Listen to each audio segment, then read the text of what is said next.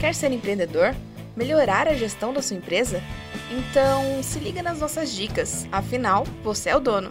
E sim, estamos começando mais um episódio aqui desse podcast Você é o Dono, onde você recebe dicas, informações, dados relevantes para continuar gerindo a sua empresa e melhorar a gestão e continuar seguindo firmes aí no, na pegada do empreendedorismo. Muito bem. No último programa a gente falou um pouco sobre vantagem competitiva, que é a forma como você vai ganhar né, do seu concorrente, o que a sua empresa precisa fazer para conseguir conquistar clientes, fazer os clientes virem para a sua empresa. Né? Comentamos que você, como empresário, você está no mercado competindo com outras empresas para trazer o mesmo cliente, né? para conquistar o mesmo cliente, que o seu concorrente também está buscando. Então, se você não ouviu o programa anterior, dá uma olhada lá, que eu deixei uma uma, pitadinha para este episódio que a gente vai falar um pouco sobre quais são as principais vantagens competitivas e como fazer para alcançá-las e conseguir né, algumas dicas para vocês trabalharem na sua empresa. Então, quando a gente fala em vantagem competitiva, né, que é você sair na frente, você ter um diferencial competitivo, você apresentar alguma coisa diferente do seu concorrente, de forma que seu cliente seja atraído por isso, é, é importante é, pensar no que fazer, né? O que, que a gente pode, o que, que a,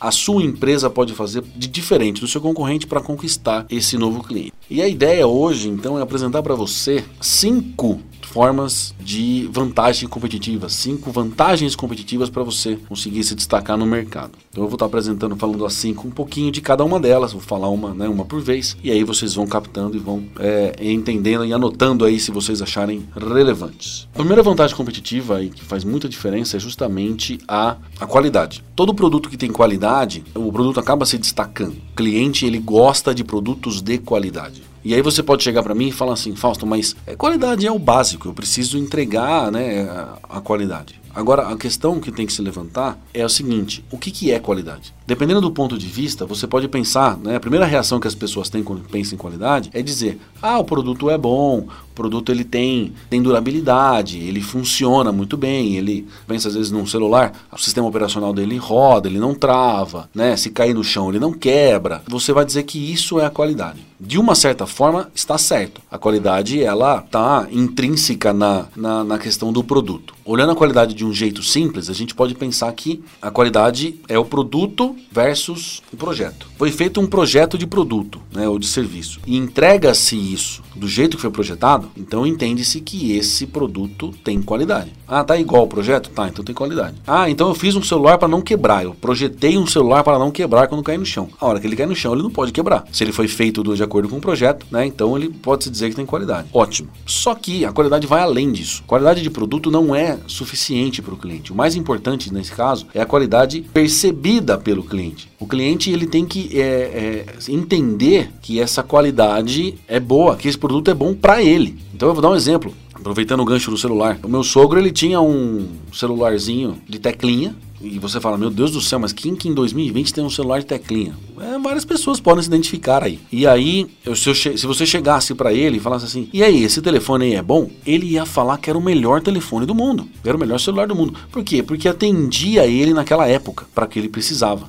E para mim, por exemplo, que precisava de, de internet, de aplicativos, de um monte de coisa, era terrível, né? Não, não fazia. Né? A, a, qualidade daquele telefone para mim, você vai falar, é bom esse telefone? Não. Pô, eu preciso de um WhatsApp, eu queria ter acesso à internet. A partir do momento que o meu sogro passou a conhecer o smartphone, entender todas as funcionalidades como funciona e como os benefícios que aquilo trazia para ele, hoje se você perguntar sobre o celular de teclinha, tá encostado. Ele nem mexe mais, ele nem usa mais aquilo, né? Se você perguntar hoje para ele se ele achava bom, se ele acha bom, ele fala: "Não, é bom bom, mas o outro é melhor. Ou seja, a percepção de qualidade mudou. Aquele produto anterior que era bom já não é mais, porque hoje ele tem algo melhor. Então, trabalhar a questão da qualidade é entender a necessidade do seu cliente. Você precisa entender o que o seu cliente quer e tentar entregar para ele o mais próximo disso. Qualidade, então, é quando você consegue atender a necessidade do seu cliente. Então, sempre pense nisso quando for pensar no seu produto, pensar no seu serviço, né? O que, que você pode melhorar no seu serviço, o que você pode melhorar no seu produto, é justamente isso. Pensar no seu cliente. O que, que, o, que, que o seu cliente está procurando? O que, que ele gostaria? Ele gostaria de um, um serviço mais, né, mais bem feito, mais bem acabado, né? Ou um serviço com mais variedades, por exemplo, de, de opções, ou produtos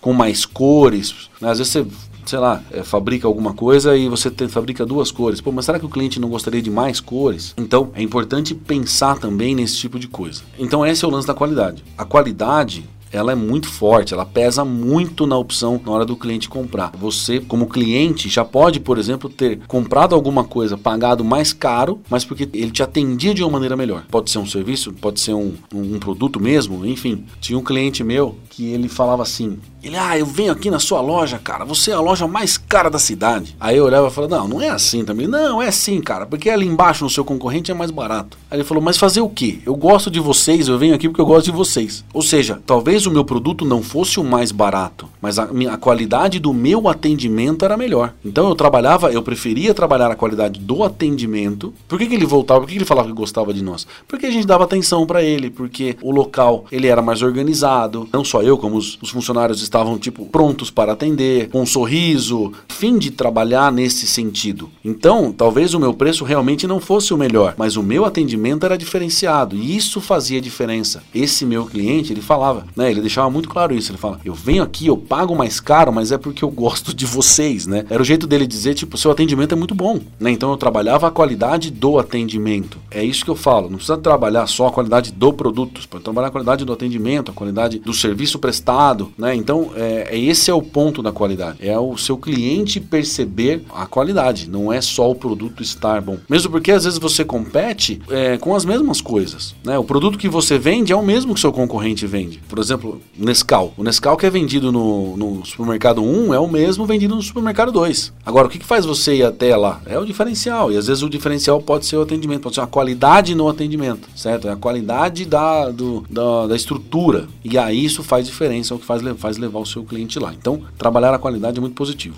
Um outro fator importante é que produtos de qualidade viram referência, né? Sempre vão ser lembrados, produtos que, tem, que trabalham em alta qualidade. Tanto é que até esses produtos podem virar referência, é, viram nome do produto. Então você pega produtos tipo Bombril, é, Band-Aid, Cotonete, maravilhoso. Aí você fala, peraí, mas Cotonete não chama Cotonete? Não! Cotonete é a marca, é o nome do produto da Johnson que é para limpar o ouvido lá. São hastes flexíveis com pontas de algodão. Esse é o nome do produto. É Yakult, Danone, é, putz, tem uma Xerox. Existe uma infinidade de coisas que a gente fala no dia a dia. vou lá comprar Bombril. Bombril é a marca, você vai comprar para de aço. Então é mais ou menos por aí. Mas agora, por que, que esses produtos. Maisena. Maisena é maravilhoso também. Capaz de você chegar no mercadinho perto da sua casa e falar assim: você tem amido de milho? O cara vai falar: não tenho. E maisena? Não, maisena eu tenho. Que marca você quer?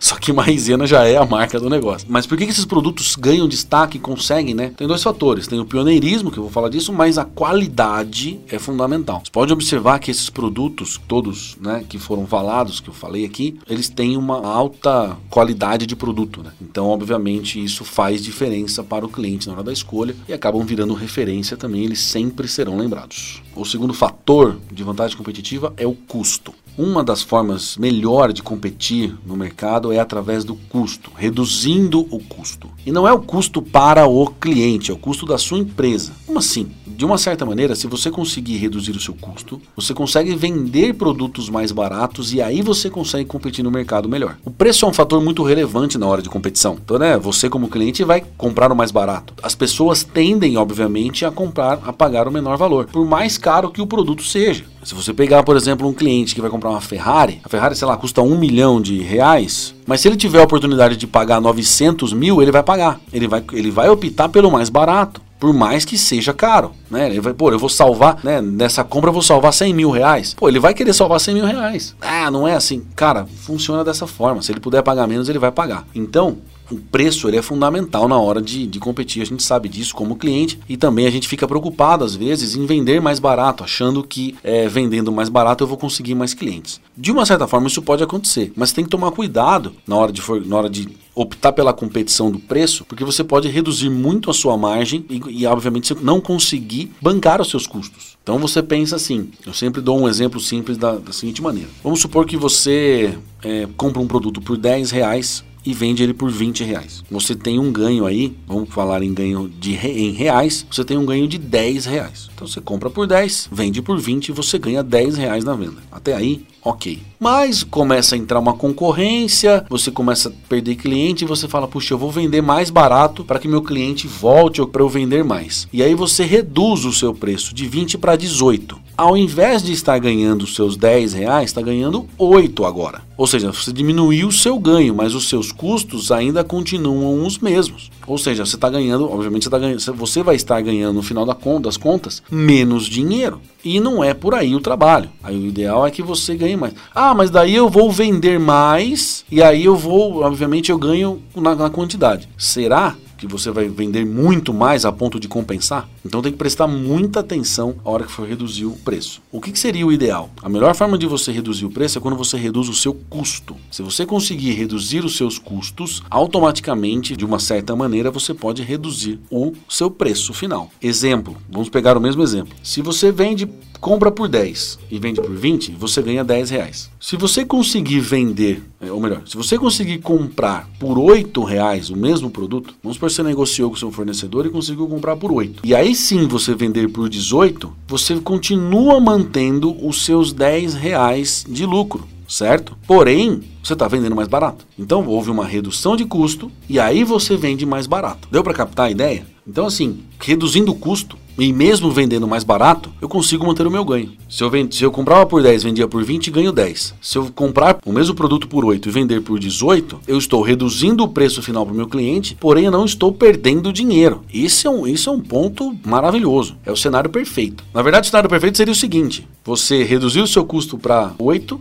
e continuar vendendo por 20, porque ao invés de ganhar 10, você estaria ganhando 12. Então pense nisso também. Às vezes o fornecedor chega e fala assim: olha, eu estou numa ação de marketing aqui se você comprar a mais, eu consigo fazer um preço melhor. Não necessariamente você precisa acompanhar a oferta que ele está fazendo para você. Às vezes ele está baixando, por exemplo, dois reais no custo para você, e você fala, não, eu vou baixar dois também. Não necessariamente. Obviamente tudo depende do mercado, mas você pode continuar vendendo o mesmo preço antigo e ganhar um pouco mais de dinheiro. Por isso que é importante avaliar, sentir o cliente, sentir quais são os objetivos da empresa também com relação a isso. Como que eu faço então para reduzir custo? Existem algumas maneiras, é, talvez rápidas, de fazer esse, e outras nem tanto, né? De fazer essa redução de custo. Bom, a primeira, como eu falei, é uma negociação. Talvez, se você conseguir negociar as suas, os seus custos, né? Negociar aluguel, negociar com o fornecedor, produtos, enfim, conseguir, né? Melhorar aí a, a gestão desses recursos, talvez você consiga uma redução de custo. Uma outra forma é você redesenhar processos, né? mudar processos. Então, às vezes, o que era mais demorado ou mais artesanal, você passa a fazer de modo mais automático. E aí isso acaba ficando mais barato também. Então pensa assim, se você pensar os bancos, por exemplo. Os bancos hoje em dia, eles estão tudo transformando o banco em digital. Por quê? Porque isso reduz custo. Ele, o banco não quer mais que você vá ao banco. Há anos atrás você chegava no banco, aparecia um, ser humano do nada, teletransportava na sua frente, falava assim: "O que que, que, que, que é o seu? O que, que você vai fazer?" "Não, eu vou fazer um depósito." "Você não quer fazer aqui na máquina, aqui no caixa eletrônico?" "Não, mas é que eu quero entrar lá." "Não, mas entra aqui, eu ajudo você e tal, não sei o quê." E aí já te levava, já te conduzia pro caixa eletrônico para mostrar para você que é possível fazer ali, para quê? Para você não entrar no, no banco, para não fazer fila lá dentro, para não precisar de, ao invés de 10 caixas, o cara pode ter dois. E agora com o digital mais ainda. As propagandas dos bancos não falam mais de agência, não falam mais, eles falam do digital, entendeu? Nós atendemos você onde você estiver 24 horas por dia, entre aspas, né? Mas você consegue fazer, né, as operações, por exemplo. Se você entrar 2 horas da manhã, você consegue fazer uma operação. Tudo bem que tem horário financeiro do banco, mas você consegue fazer a operação, está lá disponível para você. O que, que é isso? Eles estão mudando o processo. Quando eu era adolescente, eu ia no banco, era office boy, eu ia no banco, tinha, sei lá, cara, uns 25 caixas trabalhando e uma fila gigantesca de pessoas para fazer. Hoje você, hoje, esses dias eu fui num banco, tinha, fazia tempo que eu não ia no banco, hein? Eu fui no banco, tinha um caixa funcionando e ninguém dentro da agência. É impressionante como, né, essa realidade mudou, mas o banco obviamente também tomou essas atitudes para reduzir os custos. É muito mais barato ele para ele manter um sistema funcionando do que manter pessoas dentro de uma agência. A agência paga aluguel, funcionários custam, tem a parte operacional do banco elétrico, enfim, tudo isso custa. É uma forma de reduzir. Supermercados também, né, que mudaram a forma de como, de como fazer, né, de como como era, né? Antigamente existia aquela venda, né? Aí a, a pessoa ia até o, o, local, era atendido por uma pessoa, né? Tinha todo um trabalho ali, né? Eu quero um quilo de não sei o que, mas não sei o que lá. O cara servia as coisas ali, o cara ia embora. Agora a realidade é outra. Você entra no mercado, pega o que você precisa, passa no caixa e vai embora. Se você não quiser, você não precisa nem falar com ninguém. E digo mais, daqui a pouco não vai ter mais caixa. Vai ser tudo automatizado. Mas o que, que é isso? Para ajuda a reduzir o custo. E aí com isso, assim o mercado consegue vender mais barato. É negociando o preço com o fornecedor, é reduzindo o custo dentro do mercado. Então eu tiro um operador de, de caixa e coloco um caixa automatizado, onde a pessoa mesmo vai lá e faz o pagamento. Nesse sentido de redução de custo. Ah, mas vai acabar os empregos. Não, porque vão surgir outros. Isso é um assunto para outro episódio. Mas é um assunto interessante que tem que ser falado. Enfim, reduzindo o custo, né, mudando processos, eu consigo reduzir o custo. Deixando processos mais automáticos. Então, se você às vezes tem alguma coisa na sua empresa que você faz, que toma tempo e tudo mais, porque às vezes você fala assim, puxa, mas é o meu tempo, é o meu, né, estou trabalhando, tá? Mas se você conseguir deixar isso mais automático possível, melhor, porque aí você sobra mais tempo e o seu tempo custa. É o seu custo. Então, se você conseguir deixar um processo mais automático, né, deixar mais barato, obviamente, e aí você consegue reduzir o seu custo e automaticamente depois vender mais barato. Mas é importante prestar atenção nisso. Vai baixar o preço? Quais são os seus custos? O preço que você está vendendo consegue pagar as suas contas? Então, isso é muito, muito relevante. Você tem que prestar atenção nisso. Uma outra forma de, de reduzir custo é reduzindo desperdício. Tá? É uma luz ligada, é a bateria, né, plugada, pedaços de, de produtos sendo mal aproveitados. Tudo isso envolve dinheiro. Você comprou um material, por exemplo, e não usou ele na sua totalidade, houve um desperdício aí. Então o ideal é que você tente usar ao máximo esse material. Exemplo, eu sempre dou, falo exemplo de, de costura, né? O pessoal que trabalha com costura compra um tecido, daí ela vai pegar esse, esse tecido e vai fazer uma, uma peça de roupa, por exemplo. É, aí ela pega e faz a peça. E aí sobra um pedaço, por exemplo. Ela vai pegar esse pedaço e fazer uma outra peça. Não vai se descartar. Porque se, a hora que você descarta, você está jogando o dinheiro fora, literalmente. Né? Você pagou, por exemplo, sei lá, pelo metro do tecido e você usou X centímetros e aqueles X centímetros que sobrou, você está jogando fora. Pagou pelo metro e está usando só metade, vamos supor. A outra metade está jogando fora. Não, utiliza, né? Tenta reutilizar para fazer outra coisa. Quanto mais você utilizar esse material, menos desperdício tem. E aí o seu custo diminui, porque daí você tem mais um produto para vender. É muito importante é, utilizar ao máximo os recursos disponíveis. Se você tem um funcionário, ele não está fazendo o que tem que fazer, é desperdício de mão de obra. Vamos supor, você paga para ele para ele fazer uma atividade. Aí você vê, por exemplo, ele é parte do período parado, né? Se não for uma hora de descanso, esse cara precisa trabalhar, porque senão você está pagando um salário para ele e ele não está trabalhando. É desperdício, desperdício de mão de obra. Quanto menos desperdícios tiver na sua empresa, melhor. E o que, que faz é, reduzir o desperdício? Aí entra na questão de controle, na questão de gestão. Você, os processos têm que ser muito, muito bem feitos. Então, às vezes, você tem uma, sei lá, uma cantina, você vai assar um salgado, por exemplo, e aí passa do ponto, vamos supor. Ah, queimou o salgado ou alguma coisa do estilo. Prejuízo, perdeu né? Jogou fora. E nesse de jogar fora, você pagou por aquilo, perdeu prejuízo, desperdício. Você desperdiçou dinheiro, jogou dinheiro fora, literalmente. Como é que faz para não acontecer? Processo, né? Precisa criar um processo para fazer isso. Acontecia muito comigo o seguinte, das minhas empresas. Abria um produto, vamos supor que esse produto tem uma validade, ele vence, por exemplo, o mês que vem. Então abria o produto e começava a utilizar esse produto aos poucos. Antes de terminar esse, abria-se outro que vencia, por exemplo, depois e começava a usar esse segundo pacote, por exemplo. Quando percebia, esse pacote número 1 um já venceu e eu perdi os produtos que estavam ali dentro, por exemplo. Não dá para vender produto vencido, então eu acabava descartando aquele produto e eu perdia, era desperdício. Desperdício é custo, eleva o seu custo, porque é um dinheiro que foi. Tive que melhorar o processo de gestão de estoque, fazer um controle mais aprimorado, né? um controle mais próximo ali, manual mesmo. Era a mocinha contava lá quantos pacotes tem abertos e quantos tinham fechado. Então ela já marcava, por exemplo, quantos, quantas, quantos tinha dentro de cada pacote. À medida que ela ia usando, ela ia dando baixa no papel. Tive que fazer um processo desse, era um processo simples, né?